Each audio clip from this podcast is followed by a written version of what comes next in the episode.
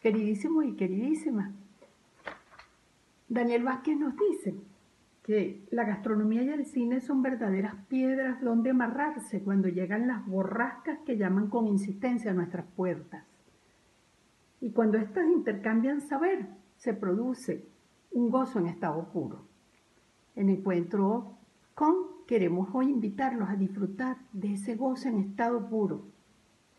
a través de el cine y la gastronomía. Con mucho cariño, admiración y respeto los dejo con el señor José Pizano. Que lo disfruten.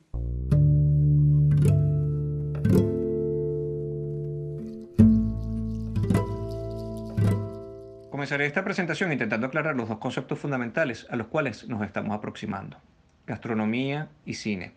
¿Qué es gastronomía? ¿Qué es cine? Según el diccionario de la Real Academia Española, gastronomía está definida como 1. Arte de preparar una buena comida. 2. Afición al buen comer. 3. Conjunto de los platos y usos culinarios propios de un determinado lugar. Mientras que para cine nos encontramos con 1. Local o sala donde como espectáculo se exhiben las películas cinematográficas. 2. Técnica, arte e industria de la cinematografía. 3. Conjunto de películas cinematográficas. El 28 de diciembre de 1895, los hermanos Lumière presentaron por primera vez el cinematógrafo en el Salón Indian du Grand Café en el número 14 del Boulevard de los Capuchinos en París, mostrando un total de 10 cortometrajes ante unos pocos espectadores, se estima que fueron 35, quienes quedaron sorprendidos por la novedad y fueron multiplicándose en los días siguientes, ansiosos por disfrutar de este maravilloso descubrimiento que les permitía ver en una pantalla grande escenas de la vida cotidiana, como la llegada de un tren a la estación con la cual se iniciaba ese primer programa de cine. Entre esos primeros cortos, el séptimo en el orden, estaba incluida una grabación de 41 segundos de título Repas de bebé, comida de bebé, dirigido por Louis Lumière, en el que aparecían sentados en una terraza su hermano Auguste, junto a Marguerite, su esposa, y André, la hija de ambos, mientras le dan de comer a la pequeña. Fue esta la primera vez en el que un acto referido a la alimentación aparecía filmado en pantalla grande. A partir de allí, hace ya casi 125 años, el comer y todo lo referido a ello ha estado vinculado de manera importante con innumerables producciones del séptimo arte, como un elemento mágico de placer y conocimiento, además de poderoso catalizador en lograr la unión de las personas y el despertar de sus pasiones. Durante el desarrollo histórico del cine hemos podido apreciar gran cantidad de películas que giran alrededor de la alimentación, la gastronomía o la cocina, e inclusive en algunas de ellas, la secuencia más importante ocurre alrededor de una mesa. En el libro Food, Film and Culture, A Genre Study, Comida, Cine y Cultura, Estudio de un Género, escrito por James R. Keller, en su presentación dice, abro cita, las imágenes culinarias, al igual que las imágenes sexuales y violentas, son un dispositivo cinematográfico clave que se utiliza para obtener una respuesta sensorial de una audiencia.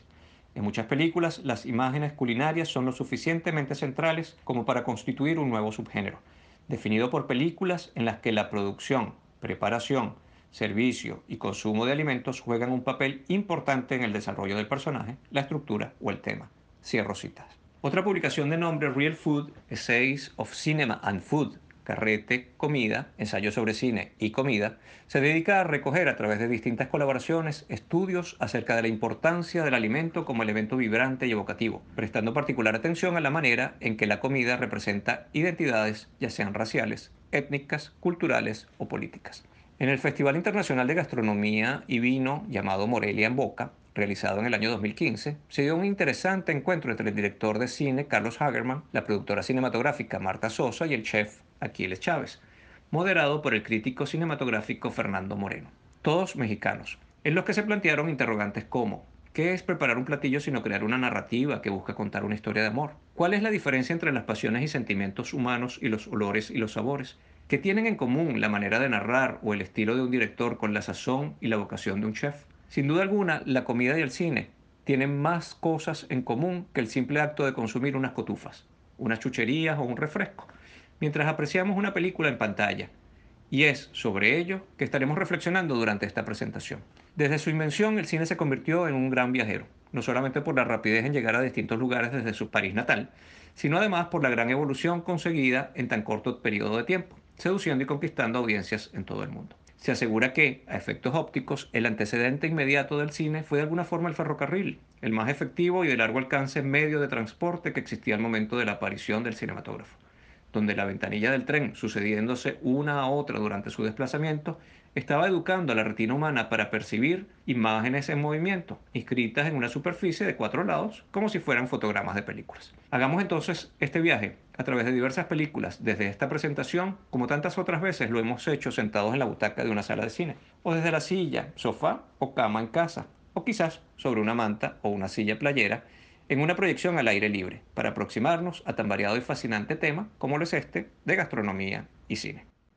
A manera de introducción, el canibalismo, la gula y sus excesos. Si entendemos la alimentación como la ingesta de comida para el alimento de los individuos y la gastronomía como la relación entre cultura y manjar, no podríamos dejar de lado, al menos de forma superficial, mencionar películas que desde la precariedad hasta el exabrupto nos conducen a este tema. Este recorrido comenzaría con La Guerra del Fuego, dirigida por el francés Jean-Jacques Anot en 1991, donde un grupo de cavernícolas buscarán la manera de generar la combustión necesaria que les permita cocinar sus alimentos una vez casados incluyendo entre ellas prácticas caníbales prehistóricas. Este recorrido podría llevarnos por experiencias antropofágicas como las sufridas por los cuatro periodistas que viajaron hasta África para investigar sobre el canibalismo ritual practicado en tribus primitivas de ese continente, según nos muestra el exitoso falso documental Holocausto Caníbal, del año 1980 dirigido por Ruggero Deodato o el canibalismo por supervivencia, al cual recurrieron los miembros del grupo de rugby uruguayo que lograron salir con vida de aquel terrible accidente aéreo ocurrido a principios de los 70 y cuya historia fue recreada en la mexicana Supervivientes de los Andes, del año 1973, dirigida por René Cardona Jr., y 20 años después en su versión norteamericana Viven, dirigida por Frank Marshall con Ethan Hawke y John Malkovich, entre otros. Sería un camino que además nos haría tropezar con la exquisita El cocinero, el ladrón, su mujer y su amante, de 1989, dirigida por el británico Peter Greenaway con la gran Helen Mirren y Michael Gambon, donde la antropofagia adquiere un carácter más sublime, al igual que en El silencio de los inocentes de 1991, dirigida por Jonathan Demme, gracias a ese inolvidable personaje de Hannibal Lecter interpretado por Anthony Hopkins, quien la elevará hasta alcanzar un punto sutilmente delicioso y perverso. Nos perturbaría también Delicatessen, de 1991, de los franceses Genet y Caro, donde en una sociedad post-apocalíptica de fecha imprecisa, un personaje llamado Clapet dueño y líder comunitario del edificio donde transcurre la acción, tiene una carnicería para la cual solicita asistencia laboral como forma de atraer a eventuales víctimas, para asesinarles y vender luego por parte sus restos en su local. En una visión mucho más apocalíptica, ubicada en un futuro próximo, el año 2022, que prácticamente está a la vuelta de la esquina, cuando el destino nos alcance, le mostró a las audiencias del mundo en 1973 los peligros que pueden ocasionar el crecimiento excesivo de la población en una sociedad víctima del hacinamiento, la contaminación y el calentamiento global donde los alimentos naturales, escasos por las condiciones del planeta, son exclusivos para una clase elitesca, alimentándose las masas con un producto llamado Soylent Green, como el título original de la película, el cual suma una versión verde, elaborada con proteínas procesadas de otros seres humanos, a las versiones amarilla y roja previamente existentes. Tampoco nos iremos por el camino de la gula, uno de los siete pecados capitales según las primeras enseñanzas cristianas, al cual nuestro estimado Germán Carrera Damas dedicó un ensayo titulado Elogio de la Gula, precisamente como forma de quitarle esa condición pecaminosa dada por la Iglesia y a la cual Dante le dedicó el tercer círculo del infierno en su Divina Comedia. En ese sentido, las bacanales, que nos muestra el Calígula de Tinto Brass del año 1979, o las abundantes mesas servidas que vemos en María Antonieta de Sofía Coppola en el año 2006, se suman a los excesos suicidas de los personajes de La Gran Comilona, dirigida por Marco Ferreri en 1973, los cuales igualmente excluiremos de esta presentación. El aperitivo Charles Chaplin. Dediquémonos entonces más bien al placer de comer y cómo este ha sido reflejado en el cine. Exploremos la delicia que puede sentir un cocinero al momento de preparar un manjar para el disfrute de sus comensales, atento desde la cocina al deleite de quien lo consume, para al degustarlo hacerle conectar en su memoria con sabores y olores que le transportarán hacia otros lugares o tiempos, en una experiencia comparable quizás con la satisfacción que puede tener un realizador cinematográfico que guarda en la entrada de un cine o en una caseta de proyección el momento del estreno de una película, ansioso por sentir la reacción del público, ya sea en forma de risa, llanto, susto, capaz igualmente de conmoverle, afectándole profundamente. ¿Qué mejor forma que partir de la ingenuidad con este aperitivo como solamente un grande, como lo fue Charles Chaplin, puede lograrlo? En La Quimera del Oro logró, a mediados del año 1925, sacudir con humor y emoción a través de una película que incluye la considerada primera secuencia gastronómica de la historia del cine. Un zapato viejo se convierte en el digno plato que puede saciar su hambre. El vagabundo cocina un guiso en una hornilla destartalada. Hace mucho frío fuera y lo hace ante la mirada hambrienta de un compañero de penurias. Al servirla, coloca el plato con la comida sobre una rústica superficie de madera. El manjar es un zapato.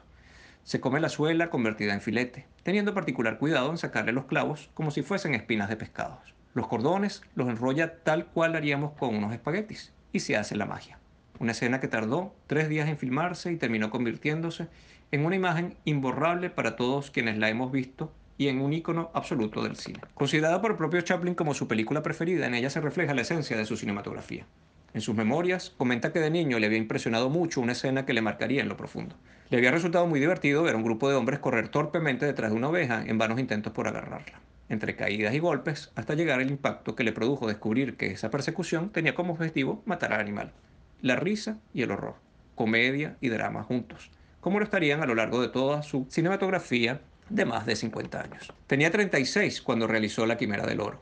En aquel entonces era ampliamente conocido por su personaje de Charlotte, ese vagabundo con sombrero, bastón y un pequeño bigote, popularizado en todo el mundo a través de numerosos cortometrajes. La película supuso un homenaje a todos aquellos hombres que perseguían el sueño de hacer fortuna buscando oro, viajando hasta recónditos e inhóspitos lugares en el Polo Norte, donde enfrentarían situaciones extremas que podrían atentar contra sus vidas. Una película que requirió 405 días de filmación, de los cuales 170 fueron dedicados al rodaje y el resto al diseño de sus escenas. Se produjeron un total de 231.505 pies de cinta filmada, de las cuales se utilizaron apenas que 8.498 para sus 95 minutos de duración. Como dijo Guillermo Cabrera Infante, El Vagabundo, que había partido en busca del oro, lo encontraría en la taquilla, recaudando durante un periodo de dos años más de 5 millones de dólares. Primer plato se prepara un chef. En el cine como en la gastronomía existe siempre un nivel de duda e incertidumbre, tanto para el cocinero como para el realizador cinematográfico, en la forma en que el comensal o el espectador, respectivamente, va a reaccionar frente a su comida o su película. Un gran número de producciones cinematográficas se han dedicado a reflejar todas las angustias que desde la cocina y hasta el momento de servir pueden generarse entre quienes están involucrados en todo ello entendiéndolas como un reto profesional que en el fondo constituye un acto de amor. Si de forma animada Ratatouille lograba encantarnos con ese delicioso proceso, El Festín de Babette es, en mi opinión, la película que mejor refleja esta condición. Basada en el cuento publicado por Isaac Dinesen, seudónimo literario de Karen Blixen, escritora a quien el cine popularizaría con el rostro de Meryl Streep en la película África Mía, también conocida como Memoria de África, el Festín de Babette logra en su versión cinematográfica dedicarle prácticamente un tercio de su duración, mucho más allá de la aproximadamente décima parte que le toma a su original literario, en deleitarnos con uno de los más exquisitos banquetes a los que hayamos podido asistir en nuestra vida. La historia de esta mujer, Babette, quien decide invertir el dinero ganado en una lotería para agasajar a una pequeña y austera comunidad que celebra el aniversario número 100 del fallecido padre de las dos hermanas a quien ella ha servido durante años en una casa que le ha brindado además refugio tras abandonar París y su privilegiada posición de finales del siglo XIX.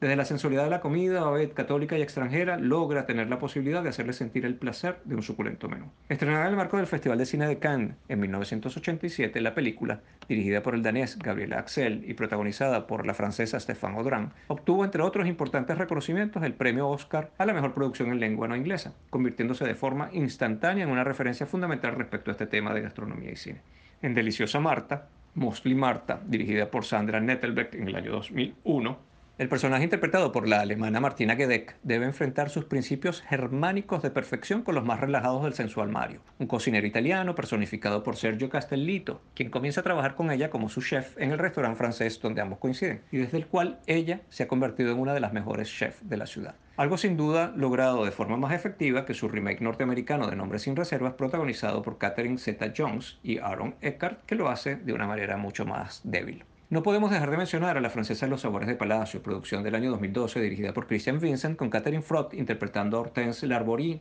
personaje inspirado en la historia verdadera de Daniel Masset del Peuch, cocinera trasladada desde su pequeño y exquisito restaurante del sur de Francia hasta el sublime Palacio del Eliseo, donde se convertiría en la chef personal del presidente de ese país, en ese entonces François Mitterrand. Si seguimos con cocinas lideradas por mujeres, no podemos dejar de incluir en esta parte a Julie y Julia, que protagonizaron Amy Adams y Meryl Streep. Julie es una bloguera que decide preparar diariamente las 524 recetas del libro de Julia Child, una insigne cocinera cuya labor personal y mediática acercó a numerosas mujeres norteamericanas a la, a la cocina francesa, principalmente a través de su libro Mastering the Art of French Cooking, publicado en 1961. De esta forma, la película irá en simultánea narrando las dos historias, la de la contemporánea Julie, enfrentando su día a día desde el recetario, de la otra Julia, quien, a mediados del siglo pasado, debió enfrentar además prejuicios que no la detuvieron en su curiosidad por descubrir nuevos horizontes dentro del campo culinario. Los hombres han encontrado probablemente mayor espacio en poder desplegar sus talentos culinarios como jefes de cocina, tanto en cine como en el llamado mundo real. Como muestra de ello, mencionaremos un par de títulos que dan cuenta de este oficio y de sus dificultades. John Favreau dirige y protagoniza Chef, película estrenada en 2014 donde interpreta a un reconocido cocinero que ama su oficio, pero que lamentablemente en el restaurante donde trabaja no le permiten ser muy creativo. Su dueño prefiere mantenerse con lo tradicional y seguro antes que arriesgarse por nuevos sabores. Tras perder su trabajo, Carl Casper decide continuar esta pasión culinaria a bordo de un food truck donde estará acompañado por su hijo y quien les llevará a recorrer gran parte de los Estados Unidos. Anterior a ella está como un chef, también conocida como el chef La receta de la felicidad, una producción francesa del año 2012 donde un reconocido y afamado cocinero interpretado por Jean Reno deberá enfrentar a los dueños del restaurante donde trabaja interesados en cambiar el menú del local, especializado en sabores tradicionales, por uno de comida molecular. En su lucha se unirá un joven asistente con quien tratará de recuperar y mantener los sabores de la verdadera cocina francesa. En un tono más apocalíptico podríamos también incluir en este listado la película llamada A Perfect Sense, al final de los sentidos, una coproducción entre Alemania y el Reino Unido del año 2011, protagonizada por Ewan McGregor y Eva Green, donde él como chef y ella como epidemióloga vivirán su particular relación amorosa en un mundo que enfrenta una devastadora epidemia. En todos los continentes la gente va perdiendo poco a poco cada uno de sus sentidos, comenzando por el olfato, al cual le seguirán el gusto, el oído y finalmente la vista. A destacar en esta parte el cada vez mayor espacio que están ocupando los documentales dedicados a la cocina, presentes tanto en cine como principalmente en plataformas streaming, donde se han convertido en perfectos aliados. Si bien algunos de ellos provienen de exitosos programas televisivos, estos les han permitido posicionarse como figuras mediáticas importantes que han trascendido al ámbito original que les dio a conocer, explorando otros aspectos como la escritura o el cine para ampliar su campo de influencia. Netflix, como la plataforma digital de mayor alcance, con más de 180 millones de suscriptores en todo el mundo, tiene en su catálogo importantes producciones entre las que podríamos destacar What the Health, documental que refleja los peligros para la salud de nocivos hábitos de consumo influenciados por poderosas campañas publicitarias, Street Food como forma de pasear por la comida de calle en diversos países del mundo, comenzando por los ubicados en Asia, o Chef Table, que nos permite aproximarnos al trabajo de cocineros en todos los lugares del planeta, mostrándonos la manera en cómo enfrentan la vida desde la preparación de alimentos. Está también sal, grasa, ácido, calor, en el que su creadora, la reconocida chef Samin Nosrat, nos muestra cómo a partir de estos cuatro elementos se puede lograr una muy buena comida. Además de otros como el Gourmet Samurai, Ugly Delicious, o mi favorito, Jiro Dreams of Sushi, que a partir del legado culinario de Jiro Ono, un maestro de sushi de 85 años, quien desde su pequeño y laureado restaurante ubicado en la entrada de una estación de metro, logra con humildad rozar la maestría en su incansable búsqueda por años en poder conseguir la pieza de sushi perfecta. Segundo plato, el compartir en una mesa. Carlos Saura reunió a toda una familia alrededor de ese objeto en la celebración aniversaria de la matriarca de su recordada mamá cumple 100 años, del año 1979. Un banquete en el que se sentarán, además de todo el grupo familiar, la avaricia, la codicia y los recuerdos, cuyos miembros en buena parte desean acceder lo antes posible a la eventual herencia de la anciana. En Festen, celebración, realizada en 1998 por el danés Thomas Winterberg, el festejo del cumpleaños número 60 del jefe de la familia será la ocasión perfecta para que todos los llamados trapos sucios salgan a relucir alrededor de la mesa. Algo parecido a lo que les ocurrirá a los protagonistas de Agosto, Condado de Osage, de John Wells, protagonizada por Mary Streep y Julia Roberts. Sentados para comer estarán también Catherine Hepburn, Spencer Tracy, Catherine Houghton y Sidney Poitier enfrentando sus prejuicios raciales en la inolvidable Adivina quién viene a cenar, de Stanley Kramer del año 1967. En cuanto a temas sociales, el gran Luis Buñuel se convertiría en referencia obligada, criticando la caridad humana con esa polémica última cena plasmada en el año 1961 en su película Viridiana, a la cual siguió con El Ángel Exterminador en el año 1962, donde sus personajes no pueden salir del salón en el que se encuentran tras comer y donde, en el transcurrir de los días, la desesperación acabará con su educación y civilidad, como una metáfora de una clase social en descomposición, un tema que tocaría nuevamente diez años después en El discreto encanto de la burguesía, donde los comensales no lograrán sentarse tranquilamente a cenar, tras una serie de sucesos que entre reales e imaginarios irán ocurriendo como una abierta crítica a los privilegios de un grupo social enseguecido en su burbuja. Si de diferencias sociales hablamos, otras dos películas se pueden citar como referencia fundamental en ese choque entre los llamados los de arriba y los de abajo, o entre los servidos y los que sirven, con producciones como Las reglas del juego, de Jean Renoir, con participación como asistente de dirección de ese gran fotógrafo llamado Henri Cartier-Bresson del año 1939, o en otro extremo con Gosford Park del maestro Robert Altman, realizada en el año 2001, homenaje a la película de Renoir, donde anfitriones, criados y huéspedes conviven en una mansión de la campiña inglesa durante un fin de semana del año 1932. Una estructura similar a la que posteriormente emplearía la serie de televisión británica Downton Abbey, que tuvo igualmente su antecedente a principios de los años 70 con el también seriado televisivo Upstairs Downstairs. Como comentaba al principio, la gastronomía ha sido igualmente utilizada en el cine como rescate de la memoria, ya sea manteniendo presente tradiciones culturales o en la vocación de momentos como manera de conectar con tiempos pasados. El sueco Ingmar Bergman recuerda, a través de una mesa compartida, momentos de felicidad o de trauma vividos en otras épocas, como lo hace en una parte de su amplia y celebrada filmografía destacando quizás particularmente en Fanny Alexander, su testamento fílmico basado en memorias personales del propio realizador durante su niñez en su natal Suecia a principios del siglo XX. Para Ang Lee, director de emblemáticas películas como Brockback Mountain y El Tigre y el Dragón, entre otras, logra con comer, beber, hombre-mujer, colocar su atención en la pérdida de las tradiciones en su Taiwán natal, a través de la historia de un chef especializado en la gastronomía tradicional china y sus tres hijas, a quienes la modernidad les afecta cambiando una forma de vida que desaparece rápidamente ante la amenaza de la comida rápida y los cambios en valores familiares que se ajustan a los nuevos tiempos. En El Padrino, Francis Ford Coppola recurre a la comida como elemento de reunión familiar y de cierto sosiego, si las circunstancias lo permiten, para todos sus miembros. Son comidas alegres y festivas donde se recuerdan otros tiempos, se celebra la vida y se lamentan algunas ausencias. Su primera parte comenzaba con la celebración de la boda de Connie, donde el vino, la pasta y los embutidos estaban presentes y se disfrutaban en abundancia. A partir de allí serán recurrentes los momentos donde lo gastronómico juega un papel importante, ya sea en circunstancias íntimas o sociales, privadas o públicas, como los escarceos románticos entre los personajes interpretados por Andy García y Sofía Coppola, Vincent y Mary respectivamente, mientras preparan unos exquisitos ñoquis a los cuales le dan forma con sus delicadas caricias. La chef australiana de origen italiano Liliana Buttle se dedicó a investigar el menú reflejado en las escenas culinarias de la película editando un libro de nombre El libro de cocina de la familia Corleone, donde detalla esas recetas recreadas o inspiradas por la trilogía cinematográfica dirigida por Francis Ford Coppola. Desde los gloriosos cannoli, la publicación nos paseará por platos como la pasta a la norma, la pizza siciliana, el pollo a la cazadora o la célebre pasta con albóndigas, sin dejar de incluir los secretos de la salsa preparada por Clemenza, que incluye un detalle nada típico del sur de Italia, como es el de añadirle un chorro de vino a su preparación. Repasemos. Don Vito Corleone convalece hospitalizado del tiroteo al cual fue sometido. Reunidos en casa y como preámbulo a una implacable venganza, sus guardaespaldas junto a sus hijos Sonny y Michael conversan entre ellos. Con la cabeza fría y resguardando el estómago caliente, Clemenza prepara la comida. Mientras, llama a Michael al pachino y le indica, Abrosita, tú nunca sabrás si tendrás que cocinar para 20 personas algún día. Mira, empiezas con un poco de aceite, después fríes algo de ajo, luego echas tomate, pasta de tomate y lo cocinas todo. Asegúrate de que no se pegue. Dejas que hierva, añades tus salchichas y tus albóndigas, ¿eh? Y un poco de vino y un poco de azúcar. Ese es mi truco. Fin de la cita, rematando de esa forma el mafioso. En 1973 Coppola comentó en una entrevista que decidió incluir esta receta bastante resumida en la película, la cual por cierto no aparece en la novela original escrita por Mario Puzo, pensando que en caso de un eventual fracaso de la misma, al menos quien la viera podría preparar una salsa para espaguetis decente. La receta totalmente italoamericana es distinta a su original italiana.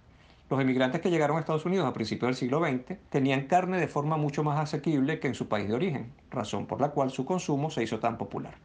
Para los italianos, la pasta con tomate y albóndigas es más que un simple plato, es una ceremonia, una señal de identidad. Tom Hagen, el consigliere, único personaje de la saga que no es italiano, de hecho es de origen irlandés, cuando niño es recibido en la casa de la familia Corleone, nada más y nada menos que con un generoso plato de espaguetis con salsa de tomate. Familia, tradición y honor con la comida siempre presente, son sin duda las señas de identidad del padrino, una de las grandes películas de la historia del cine y sin duda mi favorita. El postre. Festivales dedicados a películas de tema gastronómico. No podía dejar de mencionar en esta presentación la importancia de los festivales dedicados a celebrar la relación entre la comida y el cine, como el de Berlín, conocido como la Berlinale, uno de los pocos catalogados como clase A del mundo, el cual abrió espacio dentro de su programación regular para presentar producciones cinematográficas y otros eventos como espacio de reflexión alrededor del hecho gastronómico. Culinary Cinema, creado en 2011 por Dieter Koslik, director hasta el pasado año de la Berlinale, junto a Thomas Strock, su colaborador habitual y curador de la muestra, aprovechó el espíritu del movimiento Slow Food presente al momento de su creación y su aspiración en lograr un mundo en el cual todos podamos tener acceso a una buena alimentación que cumpla los principios de ser buena, es decir, que sea local y de temporada, que sea limpia, es decir, sana, y que sea justa, es decir, que tenga un precio accesible. Considerados como pioneros en incluir en un festival de cine actividades referidas a la exploración de los sabores y los orígenes de la comida junto con la preparación de alimentos y proyecciones cinematográficas, que incluyeron además cenas preparadas por un reconocido chef invitado, cuyo menú estaba inspirado en la película a ser exhibida esa noche. Una vez finalizada la proyección, los asistentes participaban de ese banquete que, en palabras de su curador, rompió el hábito de ver a muchas personas comiendo cualquier tipo de cosas mientras están mirando la pantalla. Este 2020, entre el 20 de febrero y el 1 de marzo, se logró realizar la edición número 70 de la muestra, bajo la dirección artística de Carlos Chatrián, sustituyendo a Koslik, quien decidió momentáneamente suspender el Culinary Cinema de este año debido, según sus declaraciones a The New York Times, a la falta de películas que reunieran el estándar de la sección. Según otros comentarios, esto se debió a problemas de presupuesto. En paralelo al de Berlín, el Festival de Cine de San Sebastián en España, también clase A, creó con la estrecha colaboración de su homólogo alemán una sección similar del mismo nombre, Culinary Cinema, desarrollada en conjunto con el Basque Culinary Center, con la firme intención de unir cine y gastronomía con el desarrollo de numerosas actividades relacionadas con la alimentación en los campos de la educación, la ciencia y la agricultura tal cual se indica entre los objetivos que están señalados en la página web del propio festival. A los anteriores se suman entre otros eventos realizados también en España como Cine Gorlanda, Festival de Cine y Gastronomía Audiovisual a realizarse tradicionalmente durante el mes de junio en Bilbao. Cinema Cocina, realizado durante el mes de marzo en paralelo al Festival de Cine de Málaga. Cine Plus Food, que se efectúa durante el mes de septiembre en Las Palmas de Gran Canaria, o Film and Cook, que se realiza durante el mes de noviembre en conjunto entre las ciudades de Madrid y Barcelona. En América Latina, Buenos Aires contó con la experiencia de organizar en octubre del año pasado la quinta edición de Cine Cocina, realizado en colaboración con la Alianza Francesa de esa ciudad, con un numeroso programa de actividades que se realizan de forma gratuita, incluyendo proyecciones de películas de ficción, documentales, largos y cortos, junto a degustaciones, charlas y talleres, realizados en conjunto con la gobernación de la ciudad y su programa BA Capital Gastronómica, que busca renovar y crear nuevos mercados gracias a espacios y eventos para desarrollar la industria y promover el compartir alrededor de la comida, a través de cuatro ejes ubicados en el conocer, comprar, cocinar y comer. Con ello cerramos esta presentación que ha intentado simplificar este amplio registro entre gastronomía y cine a través de este menú que espero les haya resultado apetitoso. Gracias por su atención.